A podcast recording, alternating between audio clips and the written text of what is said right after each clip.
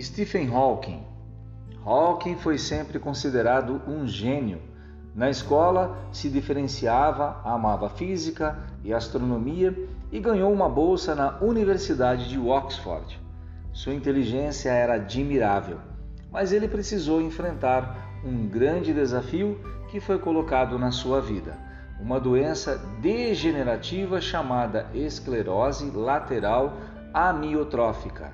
Ela que, aos poucos, tiraria toda a mobilidade do seu corpo. Essa doença afeta diretamente os músculos, mas não afeta a capacidade de manter o cérebro ativo, e Hawking tirou o máximo proveito do seu. Diagnosticado aos 21 anos, Hawking foi informado pelos médicos de que poderia falecer em três anos.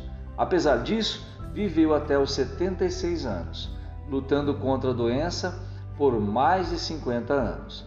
Teve ao seu lado uma esposa e grande apoiadora, Jane Wilde. Ao longo do desenvolvimento da doença, Hawking precisou de um sintetizador de voz para se comunicar, após ter sofrido uma pneumonia, tendo que realizar um procedimento médico no pescoço.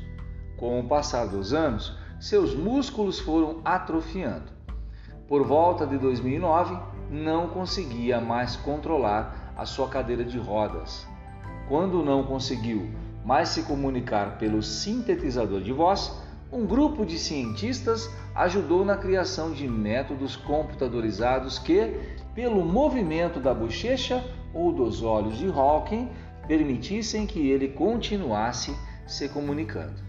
Apesar de toda a gravidade da doença, e das limitações físicas existentes, o físico criou teorias fundamentais da física moderna. Em temas como gravidade quântica, um dos seus livros mais famosos foi Uma Breve História do Tempo, com uma linguagem simples e com uma escrita com ótimo humor.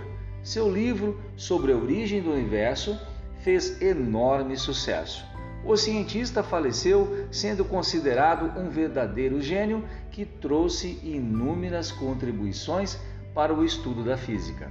Assim, Hawking superou qualquer previsão da medicina e, com sua vontade de viver e de desvendar o mundo da física, manteve seu cérebro ativo mesmo quando o corpo já estava paralisado. Como ele mesmo dizia, pessoas quietas possui mentes barulhentas. Não importa quanto a vida possa ser ruim. Sempre existe algo que você pode fazer e triunfar. Enquanto a vida, há esperança.